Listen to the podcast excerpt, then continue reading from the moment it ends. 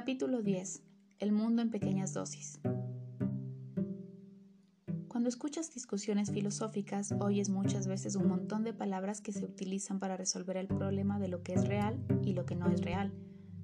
Una persona afirma que lo real se refiere a lo que todos podemos tocar, ver y oír, mientras otra sostiene que solo importa lo que se siente como real. Por ejemplo, una pesadilla o el odio hacia el individuo que no respeta la cola para el bus. Todo esto parece muy difícil. ¿Por qué entonces introduzco este tema en una charla para madres acerca del cuidado de los bebés? Confío en que podré explicar los motivos. Las madres se ven frente a una situación cambiante, en desarrollo. Al principio de su tarea, el bebé nada sabe acerca del mundo, y cuando la concluyen, ese mismo bebé se ha convertido en alguien que conoce bien el mundo y puede encontrar la forma de vivir en él, incluso de participar en su comportamiento pero sin duda debes conocer a personas que experimentan dificultades en su relación con las cosas que llamamos reales. No las sienten como reales.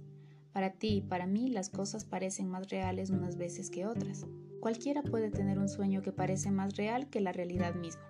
Y para algunas personas, el mundo de la imaginación es tanto más real que el mundo que llamamos real, que les resulta casi imposible vivir en este último qué la persona normal tiene al mismo tiempo el sentimiento de la realidad del mundo y de la realidad de lo que es imaginario y personal? ¿Cómo es que tú y yo llegamos a ser así? Nuestra ventaja es grande, porque ello nos permite utilizar nuestra imaginación para tornar más atractivo el mundo y aprovechar los objetos del mundo real para enriquecer nuestra imaginación. ¿Se trata de una evolución natural? No, a menos que al comienzo cada uno de nosotros cuente con una madre capaz de presentarnos al mundo en pequeñas dosis. Ahora bien, ¿cómo son los niños cuando tienen 2, 3 o 4 años? En lo que se refiere a ver el mundo tal como es, ¿qué podemos decir del niño que da sus primeros pasos? Para él, todas las sensaciones son de una gran intensidad. Nosotros como adultos, solo en circunstancias muy especiales alcanzamos esta maravillosa intensidad de sentimiento que corresponde a los primeros años de vida, y acogemos complacidos todo lo que nos ayuda a lograrlo sin asustarnos. Para algunos, el vehículo ideal es la música o la pintura, para otros un partido de fútbol, y para otros ponerse un vestido de fiesta. Felices aquellos que tienen los pies firmemente puestos sobre la tierra y conservan, no obstante, la capacidad para disfrutar de sensaciones intensas, aunque solo sean sueños. Para el niño, y en especial para el pequeño, la vida no es más que una serie de sensaciones aterradoramente intensas. Tú habrás observado lo que ocurre cuando interrumpes su juego, en realidad prefieres prevenirlo de alguna manera con el fin de que el niño pueda concluirlo por su cuenta y tolerar así tu interferencia. Un juguete regalado por un tío es parte del mundo real y no obstante si el regalo lo hace la persona adecuada en la forma y el momento adecuados, encierra para el niño un significado que deberíamos comprender y permitir. Quizá podamos recordar uno de nuestros propios juguetes y el significado que tuvo para nosotros. El niño de 2, 3 y 4 años vive en dos mundos al mismo tiempo. El mundo que compartimos con él es, además, su propio mundo imaginario, y ello le permite experimentarlo con intensidad. Ello se debe a que en el caso de un niño de esa edad no insistimos en una percepción exacta del mundo exterior. No es necesario que los pies de tu criatura estén todo el tiempo firmemente plantados sobre la tierra. Si una niñita quiere volar, no le decimos las personas no vuelan cambio la alzamos y la hacemos girar por encima de nuestra cabeza y la colocamos encima del aparador para que se sienta como un pájaro que hubiera volado hasta el nido. Muy pronto el niño descubrirá que no puede volar mágicamente. Es probable que pueda conservar en los sueños una cierta medida de ese flotar mágico, o bien tendrá sueños en los que da pasos muy largos.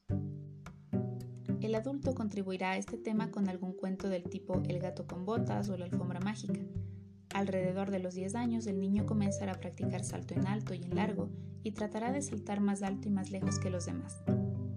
Eso será todo lo que le quede, excepto en los sueños, de las sensaciones de gran intensidad vinculadas a la idea de volar que aparecen espontáneamente a los 3 años.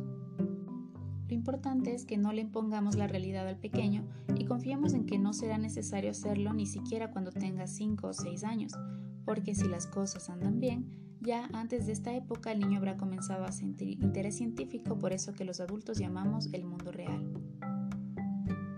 Este mundo real tiene mucho que ofrecer, siempre y cuando su aceptación no signifique una pérdida de la realidad del mundo personal imaginativo o interior.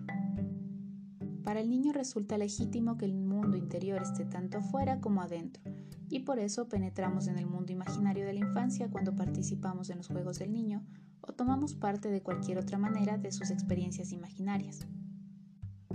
Observemos a este muchachito de tres años.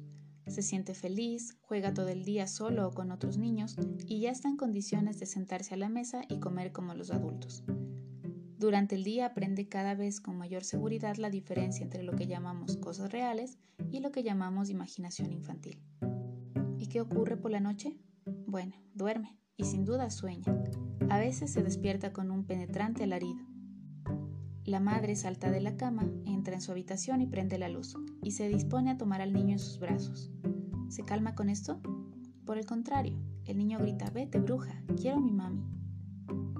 Su mundo onírico se ha extendido hasta el mundo que llamamos real, y durante unos 20 minutos la madre debe aguardar, incapaz de hacer nada porque en ese momento es una bruja para su hijo. De pronto éste le rodea el cuello con los brazos y se aferra a ella como si acabara de verla, y antes de poder contarle algo acerca de la horrible visión, se queda dormido, y la madre puede volver a colocarlo en su cama y retornar a su habitación. Si observamos las cosas más de cerca, veremos que una madre hace dos cosas que resultan muy útiles aquí. La primera es que trata de evitar las coincidencias. Las coincidencias llevan a la confusión. Actitudes negativas serían, por ejemplo, dejar al bebé al cuidado de un extraño durante el periodo del destete o introducir alimentos sólidos cuando el niño tiene sarampión. La segunda es que la madre puede distinguir la realidad de la fantasía. Esta capacidad merece ser considerada más extensamente. Cuando el pequeño se despertó durante la noche y vio a su madre como una bruja, ésta sabía muy bien que no era una bruja, y eso le permitió esperar hasta que su hijo despertara por completo. Al día siguiente, cuando él le preguntó si existían brujas de verdad, ella pudo responder sin dificultad en sentido negativo. Al mismo tiempo buscó y encontró un libro de cuentos con la figura de una bruja. Cuando tu hijo rechaza el exquisito postre que acabas de prepararle y hace una mueca con la que expresa la idea de que el delicioso postre está envenenado, tú no te perturbas porque sabes muy bien que no es así. Encuentras la forma de superar la dificultad y no sería raro que, al cabo de pocos minutos, tu hijo se coma el postre con todo deleite. Si no hubieras estado segura de ti misma, te habrías enojado mucho y habrías tratado de obligar al niño a comerse el postre, para demostrarte a ti misma que estaba bueno. Tu claro conocimiento de lo que es real y lo que no lo es ayuda al niño de múltiples maneras, pues éste solo logra una comprensión gradual de que el mundo no es como él lo imagina y de que la imaginación no es exactamente como el mundo. Cada uno necesita del otro. Tú sabes que el primer objeto que tu bebé ama una cobija o un juguete blando, es para él casi una parte de sí mismo y que el resultado es desastroso si intentas quitárselo o lavarlo. A medida que el bebé se va tornando capaz de arrojar esos y otros objetos, esperando que desde luego alguien los levante y se los devuelva, tú sabes que ha llegado el momento de que tu hijo pueda permitirte irte y volver. Quisiera volver a los comienzos, pues estas manifestaciones posteriores resultan fáciles si todo anda bien al principio me gustaría volver a considerar las primeras etapas de la alimentación del bebé. Recordarás que describí la forma en que la madre pone el pecho o el biberón al alcance del bebé precisamente cuando éste se dispone a evocar algo, y luego lo hace desaparecer cuando la idea correspondiente desaparece de la mente del bebé. ¿Te das cuenta de que al hacerlo comienzas en condiciones óptimas a presentarle el mundo al bebé? nueve meses la madre alimenta a su hijo unas mil veces y hace muchísimas otras cosas por idéntica delicada adaptación a necesidades exactas. Para el niño afortunado, el mundo se comporta desde el comienzo de manera tal que se funde con su imaginación y se entreteje con ella, y la vida interior del bebé se ve enriquecida por lo que percibe en el mundo externo. Y volvamos ahora a aquellos que hablan sobre el significado de la palabra real. Si uno de ellos tuvo una madre que le fue presentando el mundo cuando era un bebé con la misma habilidad con que tú estás haciendo ahora con tu hijo, podrás comprender que real significa dos cosas y podrás experimentar al mismo tiempo ambos tipos de realidad. Quizás otro individuo haya tenido una madre que erró en el camino y para él solo pudo existir un tipo de realidad. O bien el mundo está allí y todos ven lo mismo que él, o bien todo es imaginario y personal. Así pues, es mucho lo que depende de la forma en que el mundo se presenta al bebé y al niño que crece. La madre común puede comenzar y llevar a cabo esta desconcertante tarea de presentar el mundo en pequeñas dosis, no solo porque sea inteligente, como los filósofos, sino simplemente por el amor que siente hacia su hijo.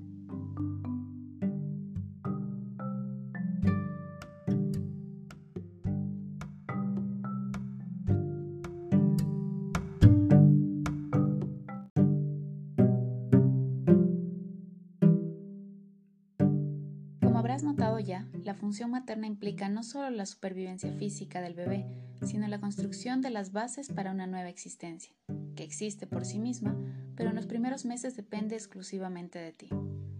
En esta primera etapa, tú constituyes una especie de contenedor para el mundo interno del bebé, que le da seguridad y le acompaña en el proceso de descubrir poco a poco la diferencia entre mundo real y mundo imaginario, y el intercambio dinámico entre el mundo de afuera y el mundo de adentro.